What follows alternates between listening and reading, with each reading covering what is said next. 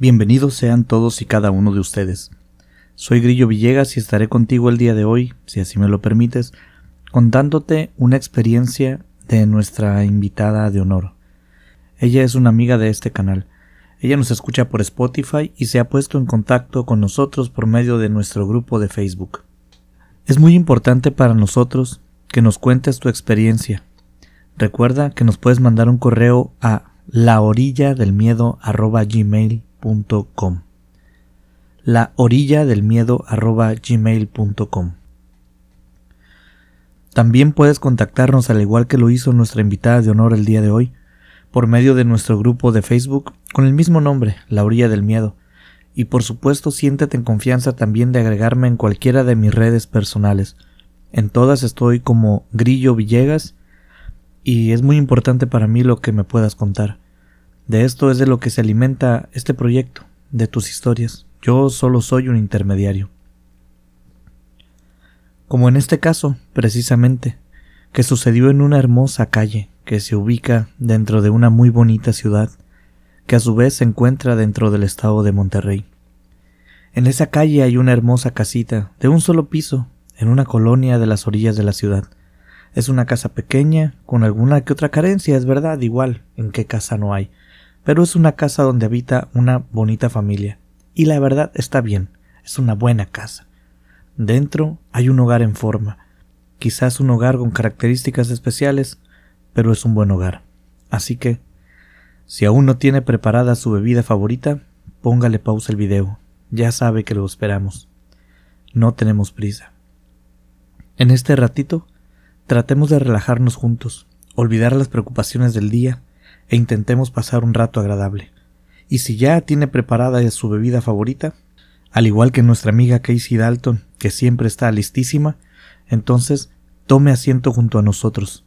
Siéntese y escuchemos los relatos que se cuentan en La orilla, del, miedo. del miedo. Mi nombre es Raquel y espero que disfruten de mi historia. Esto me sucedió hace varios años. Aún al día de hoy lo cuento porque es algo muy significativo para mí. No es fácil dejar atrás cuando algo tan atípico te sucede. Yo vivía desde muy chica en casa de mi abuela. Mis padres, muy jóvenes, se fueron a trabajar a Estados Unidos, como lo hacen muchas personas, sin papeles, buscando algún modo de cruzar la frontera, ya sea escondidos dentro de un carro, cruzar nadando un río, o caminando por un desierto. Hay varias formas.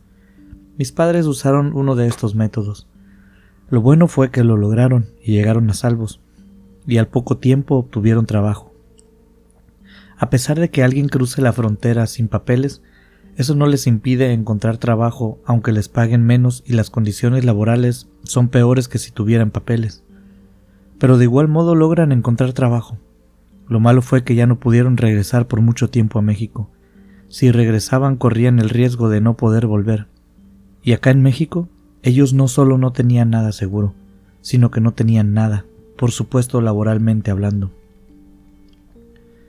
A mí me dejaron encargada con mi abuelita.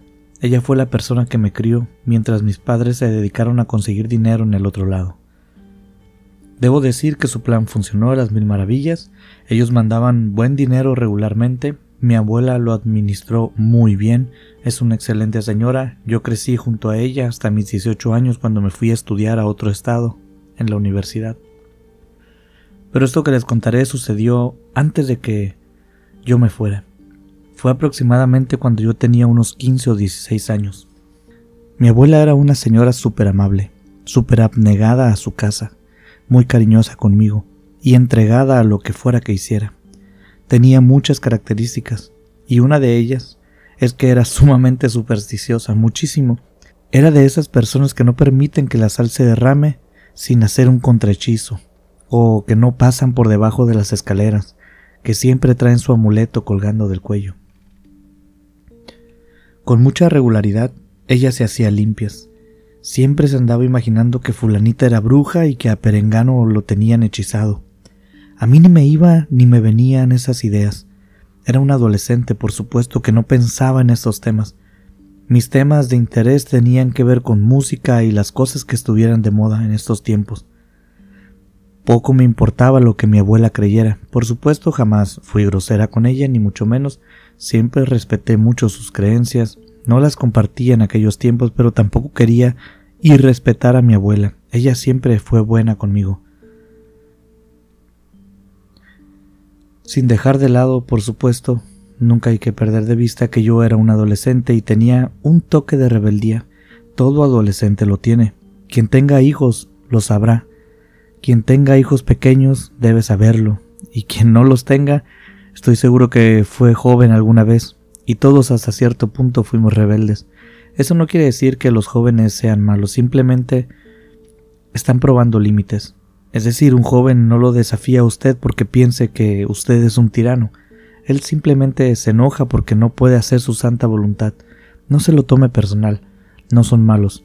Solo son humanos con menos experiencia que usted. Espere unos años y verá que ellos cambiarán. Y dentro de esa rebeldía, yo tenía mis deslices. Para este tiempo yo había cumplido ya los 15 años, estaba inscrita en la preparatoria que estaba cerca de mi colonia, acababa de entrar, las clases comenzaban a las 7 de la mañana, pero yo salía desde las 6 de la mañana de mi casa, todos los días, hiciera frío, lloviera o si hacía calor, yo no faltaba a la escuela. Mi abuela siempre me felicitaba por ser tan responsable con mi horario de entrada y con mi asistencia. Mi argumento siempre era que no faltaba la que pudiera pasar en el camino, quizás un imprevisto podría hacerme perder tiempo y entonces iba a llegar tarde. Por eso debía ir con mucho tiempo de anticipación. Eso le decía a mi abuela, pero la realidad era otra. A mí me gustaba encontrarme con un galán, con un novio que tuve en aquellos tiempos. Sinceramente no fue ni siquiera importante en mi vida, pero era el muchacho con el que me daba besitos y pasaba mucho tiempo abrazada. Este muchacho iba en mi escuela también, era un buen chico. Y los dos para llegar a la escuela teníamos que cruzar un parque. Allí fue donde nos vimos la primera vez, una vez que salimos de la escuela.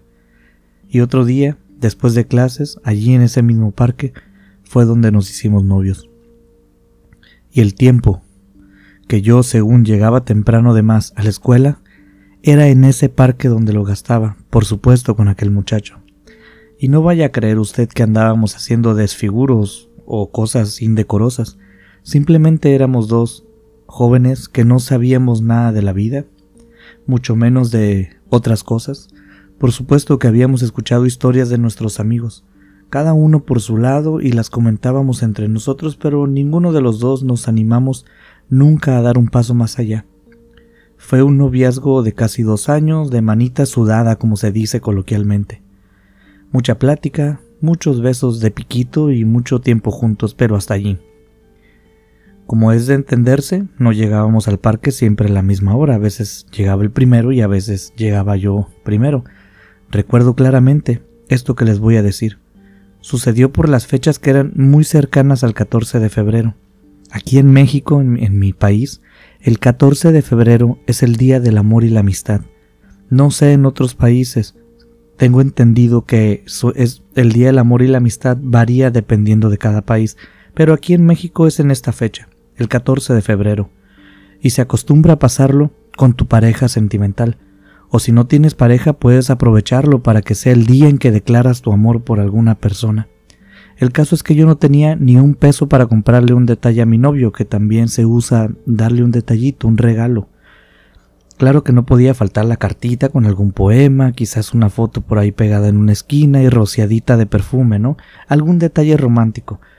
Pero ese año recuerdo que yo quería regalarle algo a aquel buen muchacho.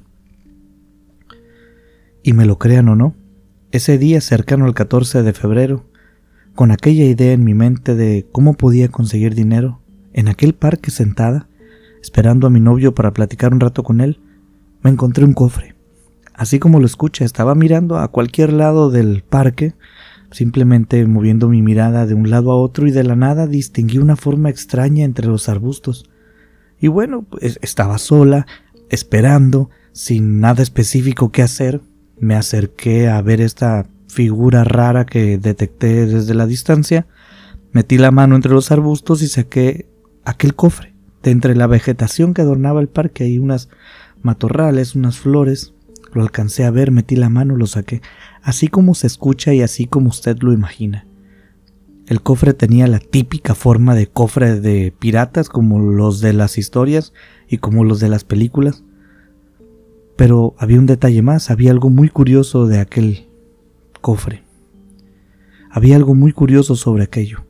Además, por supuesto, del hecho de haberme encontrado un cofre en el parque, que eso ya es raro de común, y que claramente se veía que estaba medio oculto y medio viejo también, ¿eh? hay que decirles. Resultaba que aquel pequeño cofre, que estaba un poco más grande que la palma de mi mano, estaba pesado, se sentía que tenía algo adentro. Inmediatamente después de tomarlo, traerlo hacia mí, levantarlo un poco, analizarlo con mi mirada, me giré hacia los lados buscando quizás una cámara oculta o alguien en los alrededores. Ahora se usa mucho que con los celulares te hagan bromas, pero no había nadie, no había nadie, era súper temprano. Aquel cofre estaba visiblemente solo, escondido, y yo estaba terriblemente curiosa, así que lo abrí, esperando por supuesto encontrar monedas dentro. Lo abrí y efectivamente me encontré un montón de monedas de 20 pesos. No sé si las conozcan o no, pero sé que no todos los que escuchan La orilla del miedo son mexicanos. Así que espero que puedan poner una fotito de una moneda de, de estas de 20 pesos. No lo pensé dos veces, saqué las monedas del cofre, las puse en mi mochila, aventé el cofre para los arbustos de nuevo, no tomé precauciones de donde estaba ni mucho menos, me sentía yo muy apurada, muy preocupada, Solo lo aventé y me puse a pensar en qué le podría comprar a mi novio para el Día del Amor y la Amistad. No era mucho dinero, pero para mí era una cantidad importante. Llegó el 14 de febrero, yo le compré un muñeco de peluche y no recuerdo qué más, creo que un collar o un reloj. No me gasté ni la mitad del dinero en el regalo. Pero también fuimos a comer, fuimos al cine, aún nos quedó un poco para salir dos o tres veces más. Por supuesto que no le dije nada a nadie sobre aquel dinero, solo lo tomé y lo gasté como me vino en gana. En salidas, en taxis, un poco de ropa, un poquito de todo, un poquito de todo. Cuando se acabó el dinero recuerdo que cuando gasté lo último, la última moneda, la última parte del dinero, tomé aire y lo solté con un suspiro muy triste. Y después de esto, cada vez que pasaba por una tienda, y veía unas galletas, a lo mejor unas bolsas de papas fritas, quizás un vestido. Recuerdo que aquel suspiro volvía a salir de mí. Pensando que ya no tenía más dinero, que como no me encontraba otro cofre, ¿no? Para volver a tener dinero para comprarme gustos. Unos días después de que se me acabaran las monedas, estaba esperando a mi novio en aquel parque como era normal en la mañana y desde que lo vi en la distancia supe que algo no estaba bien. Él venía caminando raro, y cuando me saludó, lo hizo de una manera que se sintió lejana. Algo estaba fuera de lo común. No quise preguntarle inmediatamente, no es mi estilo. Si alguien te quiere contar algo lo hará y si no quiere, pues simplemente no lo hará.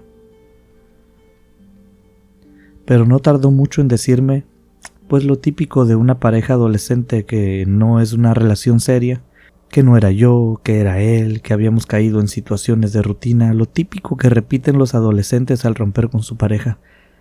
Pero yo sentía o notaba algo diferente. Sinceramente no me importó mucho. Sí quería a aquel muchacho, no me malentiendan, pero era más un amigo que un novio. Supongo que fue lo mismo de allá para acá, porque cuando estuvimos hablando, él coincide conmigo, en que debíamos ser amigos, que no queríamos dejarnos de hablar, y así fue, Seguimos hablando en aquel parque, pero por las tardes, solamente cuando nos encontrábamos por casualidad. A veces yo preparaba esas casualidades, y supongo que él también lo hizo una y otra vez, pero esas casualidades cada vez se hicieron menos hasta que simplemente dejaron de suceder. El siguiente evento que yo considero otro eslabón de esta cadena de eventos fueron los aparatos electrónicos. Fue algo muy chistoso que pasó en mi casa, mi celular, mi televisión, una consola de videojuegos que tenía, no muy nueva, pero era donde a veces pasaba mi tiempo. Todos los aparatos electrónicos comenzaron a descomponerse y por desgracia en mi casa faltaba mucho el dinero. Mi abuela recibía periódicamente dinero de mis padres, ya les había dicho, pero no lo malgastaba en celulares ni televisiones. Ella lo tenía guardado para otras cosas. y yo me daba de topes porque no tenía dinero con que arreglarlas. Buscaba por aquí y por allá, pero no, no tenía, no, no tenía el modo. Por lo tanto, si se descomponía un equipo electrónico que era considerado un lujo, sencillamente estaba perdido, no se iba a arreglar, no se ocupaba. El último evento antes de que las cosas se pusieran feas fue la pérdida de sueño. De repente empecé a levantarme más temprano por las mañanas. Yo pensaba que era algo bueno porque me permitía hacer ejercicio, quizás otros días leer un poco, arreglarme antes y tener más tiempo en las mañanas, antes de irme a la escuela. Pero la siguiente semana me empecé a despertar más temprano, y la siguiente semana más temprano, y cuando ya era muy poco el sueño que estaba teniendo, intentaba dormir al despertar de madrugada, pero no lo lograba. Simplemente podía pasar horas acostada, con los ojos cerrados, y no lograba conciliar el sueño. Eventualmente la brecha entre la hora de levantarme eh, de un día alcanzó la hora de dormir del día anterior, y así comencé mis días sin sueños. Y es raro porque según se cuenta en este tipo de historias, es durante la noche cuando te da insomnio y no permite que duermas, pero lo que a mí me sucedió no era así, fue al revés. Yo me despertaba muy temprano y no podía volver a dormir hasta que simplemente mi hora de despertar llegó en la noche.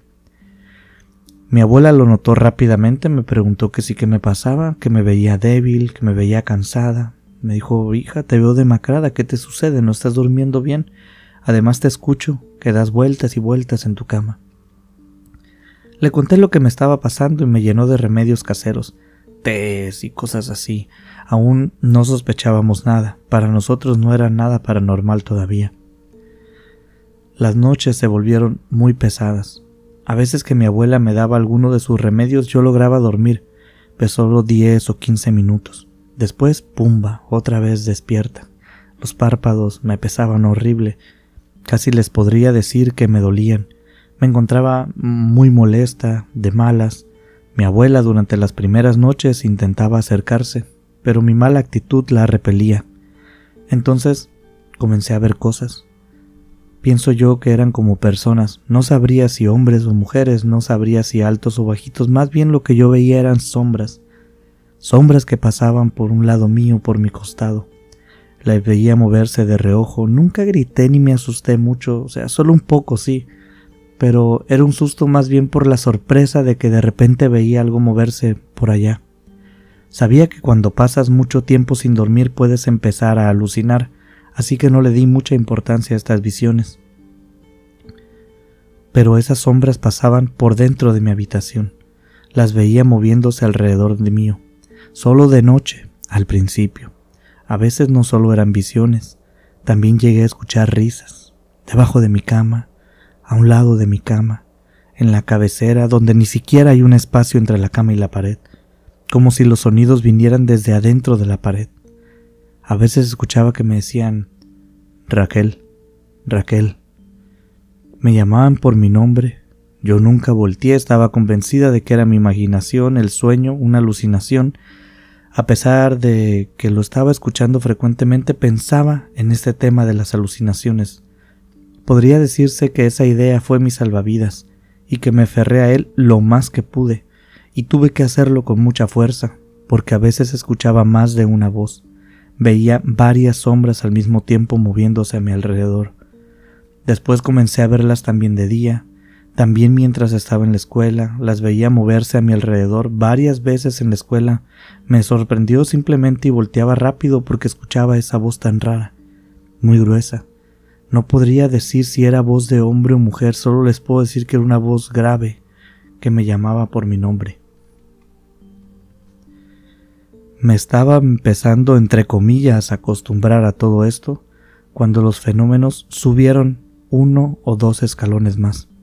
Cuando recuerdo esto que les voy a contar, casi puedo oler el ambiente húmedo que estaba en mi cuarto esa noche, la sábana fría que estaba debajo de la cobija que tenía encima, el olor de la casa de mi abuela. Puedo sentir de nuevo cómo mis ojos me pedían cerrarlos, pero a los pocos minutos los tenía que abrir de nuevo porque los sonidos eran demasiado insistentes. De repente, sentí como la cobija que estaba encima mío se movió. La jalaron hacia mis pies, solo un pequeño tirón, pero antes de que mi cerebro empezara a pensar en un motivo razonable, otros dos tirones pequeños, pa, pa, y luego un tirón tan fuerte que sacó volando por los aires la cobija. Pareciera que los últimos tirones fueron para obligarme a abrir los ojos y ver cómo la cobija volaba por el aire después. Después de esta noche todo se descontroló, porque esa noche sí grité. Esa noche sí me asusté mucho. Esa noche terminé durmiendo con mi abuela. Me puse de pie y salí corriendo hacia su cuarto. Y después de esa noche nunca más volví a dormir en el que era mi habitación. Entraba solamente a cambiarme de ropa de día y siempre lo hacía con mucho temor. Las primeras noches mi abuela no quería que durmiera con ella.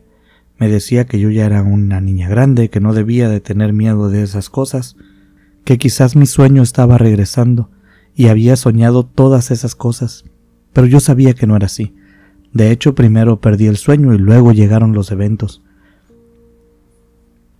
Mi abuela no tardó en darme la razón la primera semana de dormir con ella. Mientras yo estaba en insomnio y escuchando cosas, veo que mi abuela se levanta en la noche. Se sentó allí donde estaba acostada en su cama y cuando yo le quería hablar, ella me pidió guardar silencio. Shh. Y comenzó a decirme cosas raras, a decirme que había alguien en la habitación, que ella lo podía sentir pero no lograba verlo, y veía que movía su cabeza hacia un lado y hacia otro, y luego solo se quedaba sentada en la cama mirando hacia algún lugar de la habitación con mucha atención. Después de un rato volteaba hacia el otro, y luego de repente dijo ya se fue y volvió a acostarse. Pero ella sabía de estas cosas, ella se dio cuenta rápidamente que algo no andaba bien. Pero solo después de que ella sintió eso, me creyó. La primera vez que vi al lobo fue cuando regresaba de la escuela camino hacia mi casa. Lo vi parado en una banqueta del otro lado de la acera. Estaba allí parado y de repente se sentó como se sientan los caninos, viéndome caminar desde la distancia. Yo me asusté mucho porque era un maldito lobo en medio de la ciudad, en una banqueta, no es algo normal. Sentado allí nomás, me quedé de pie viéndolo, eh, en alerta, y como me estaba viendo yo sentía que de repente se abalanzaría sobre mí iba a saltar sobre mi persona, pero solo se quedó sentado extrañamente tranquilo, viéndome desde la distancia.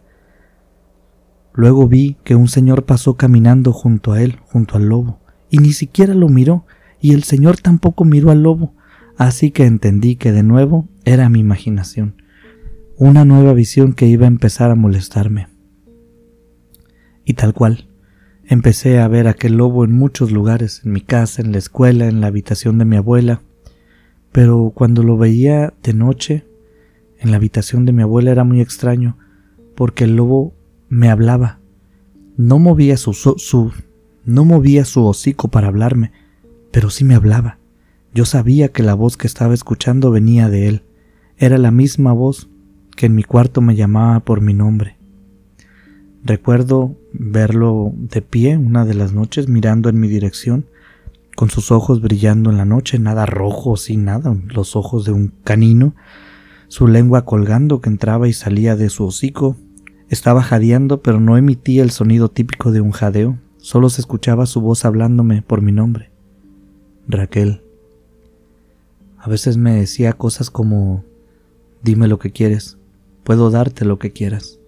Yo te di aquellas monedas. ¿Recuerdas lo feliz que eras cuando las tenías? Solo pídeme, solo venérame y acéptame. Mientras el lobo me decía estas cosas, me miraba, tus ojos fijos en mí, sin mover su hocico o por lo menos sin moverlo a manera que pareciera que estaba hablando, como cuando habla usted o como cuando hablo yo. Caminaba de un lado a otro, los movimientos normales de cualquier canino relajado, pero yo seguía estando segura de que esa voz provenía de ese lobo y parecía enviarla directamente a mi cabeza, ofreciéndome todo lo que yo quisiera si lo veneraba y si lo aceptaba en mi vida. No entendía nada. Pero cuando me dijo lo de las monedas, caí en cuenta. Caí en cuenta que esto comenzó después de haber gastado aquellas monedas. Ni siquiera había unido cronológicamente estos hechos ni los había relacionado, pero cuando lo analicé, algo hizo clic en mi cabeza. Me di cuenta que sí tenían mucho que ver.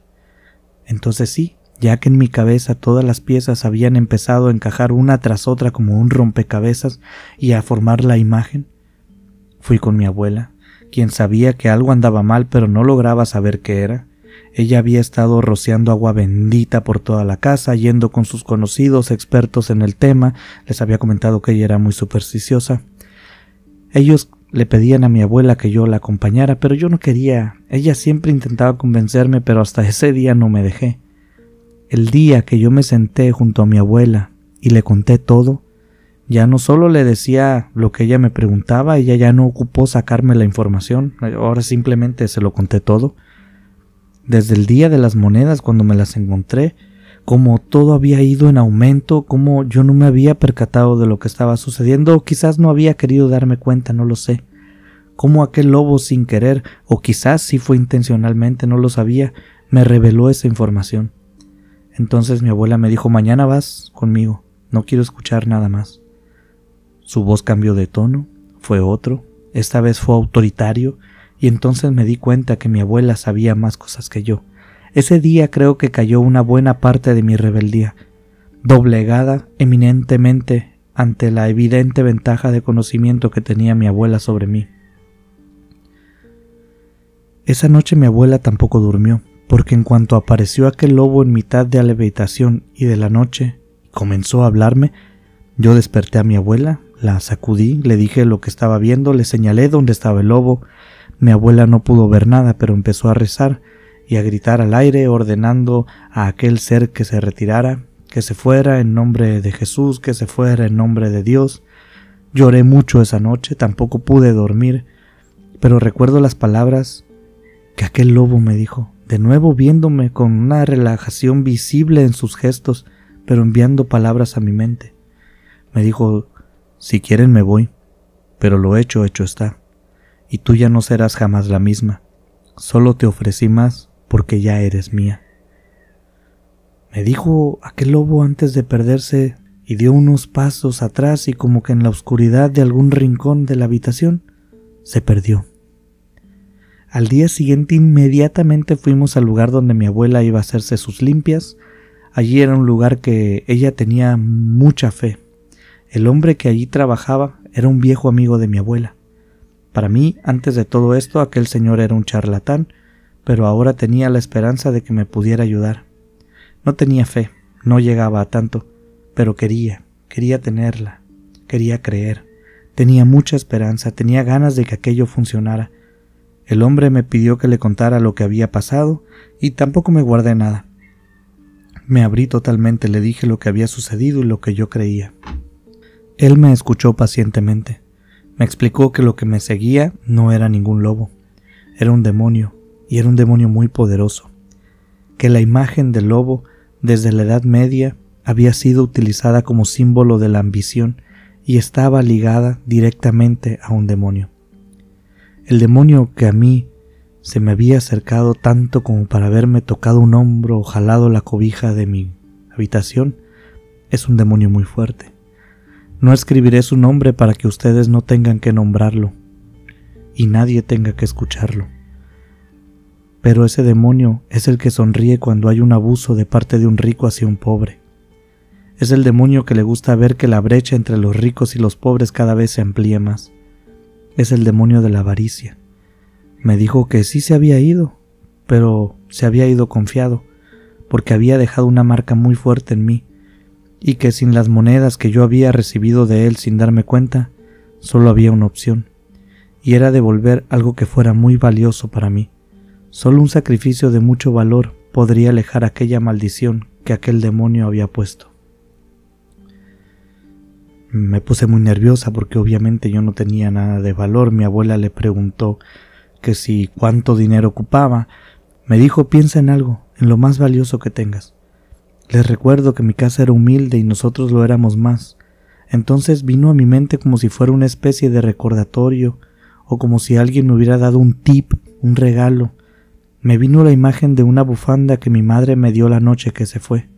Yo le dije que no se fuera, que tenía frío, y ella me dejó esa bufanda para que no me diera frío. Ella misma la había tejido. Era un objeto muy valioso para mí. Simplemente vino la imagen a mi cabeza, pero antes de que yo pudiera decir algo, el hombre me dijo, Eso es, tráemelo, tráemelo. Si eso vale tanto como tú sientes, tráemelo. Se la llevé y me pidió volver en unos días. Durante esos días, en mi casa, poco a poco, yo recuperé el sueño de nuevo. Poco a poco los sonidos y las visiones se fueron retirando.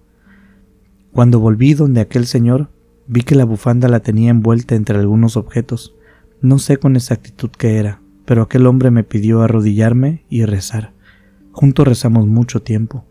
Pedimos disculpas y pedimos ayuda también. Poco a poco me fui sintiendo mejor, hasta que la vida parecía volver a la normalidad. Aquel hombre, unos días después, semanas tal vez, me llevó a un camposanto. Allí frente a mí enterró la bufanda.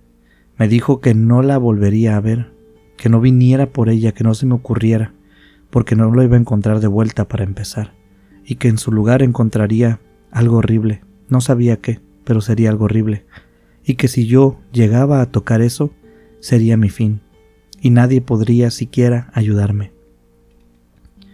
Obviamente obedecí todo al pie de la letra, no volví nunca a buscar esa bufanda, lo que fuera que aquel hombre hizo con esa bufanda y conmigo funcionó y era todo lo que yo necesitaba saber. Crecí, la vida ha sido muy buena conmigo, no sé si sea coincidencia o tal vez predisposición, pero desde que mejoré, pareciera que detrás de mí siempre hay algo, algo que me impulsa a buscar más. Me va bien en la vida, no me quejo, pero intento no ser muy ambiciosa. En repetidas ocasiones se me han presentado muchas buenas oportunidades de hacer las cosas mal para obtener beneficios propios.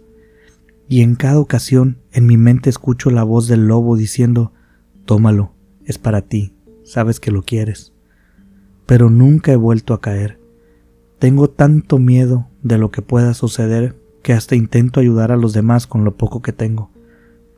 Desde entonces sé que ese demonio está detrás mío, está buscándome, tentándome. Yo no me puedo esconder, pero puedo resistirme a su llamado. Puedo actuar en contra de sus deseos, pero estoy segura que jamás me dejará ir. Mi abuela dice que de vez en cuando siente aquella presencia horrible en su casa, yo la acompaño muy seguido con aquel hombre que nos ayudó. Ahora me considero creyente. No he definido del todo en qué es lo que creo, pero sé que el día de hoy creo, creo. Muchas gracias por llegar hasta este punto del video, hasta el final. Eh, si ustedes me lo permiten y me acompañan en esto, me gustaría iniciar una dinámica. Si has llegado hasta aquí, comenta con el emoji del hueso. Esto se me ocurrió al estar escuchando a otros colegas de esta misma plataforma, y además que en algunas ocasiones los invitados de honor me han preguntado si es que ustedes escuchan completa o no la historia. Este va a ser un modo de medir si es que así sucede. Así que a partir de este video, al final de los videos les pediré que comenten un emoji específico, y si les es posible y nos hacen el favor también, déjenos su opinión al respecto de esta historia. Sinceramente a mí me gustó mucho, me hizo investigar sobre este ser malvado que se menciona en la historia y hay muchísima información. Permítanme enviar saludos para poder cerrar este episodio de manera relajada y desestresarnos un poquito. Alina Areque, esperamos que estés pasando un buen día en Florida. Fabi Jiménez, Elber Pacheco, Casey Dalton, saludos hasta California. También por supuesto con muchísimo cariño a Adriano González, Usted quedó en el libro de la historia de este proyecto, muchas gracias. María Elena Castro, pronto le subiremos un saludo muy especial para usted. Esté al pendiente, por favor discúlpenos, hemos estado un poco atareados esta semana. Jenny Esteves, te saludamos a ti y a todos los tuyos en la Ciudad de México. Lupita López, te mandamos un abrazo, gracias por siempre estar apoyando este proyecto. Aurora Santana, sabemos que está escuchando este saludo, disfrútelo, es especialmente para usted, quien al igual que todos los que están escuchando hasta este punto, apoyan este proyecto y forman parte de esta hermosa comunidad. Gracias por estar presentes. Quisiera poder darles a todos y cada uno de ustedes las gracias. Lo haremos poco a poco. Pedro Cortés, espero que muy pronto tu salud sea igual de gigante que tu maravillosa personalidad. Estoy seguro que hablo por todos cuando te deseamos lo mejor para siempre. Y al igual que cada semana, los invito dentro de siete días más a volvernos a dar cita para disfrutar de nuestra bebida favorita juntos. Aquí, todos, escuchando los sonidos de La orilla, del, orilla del miedo.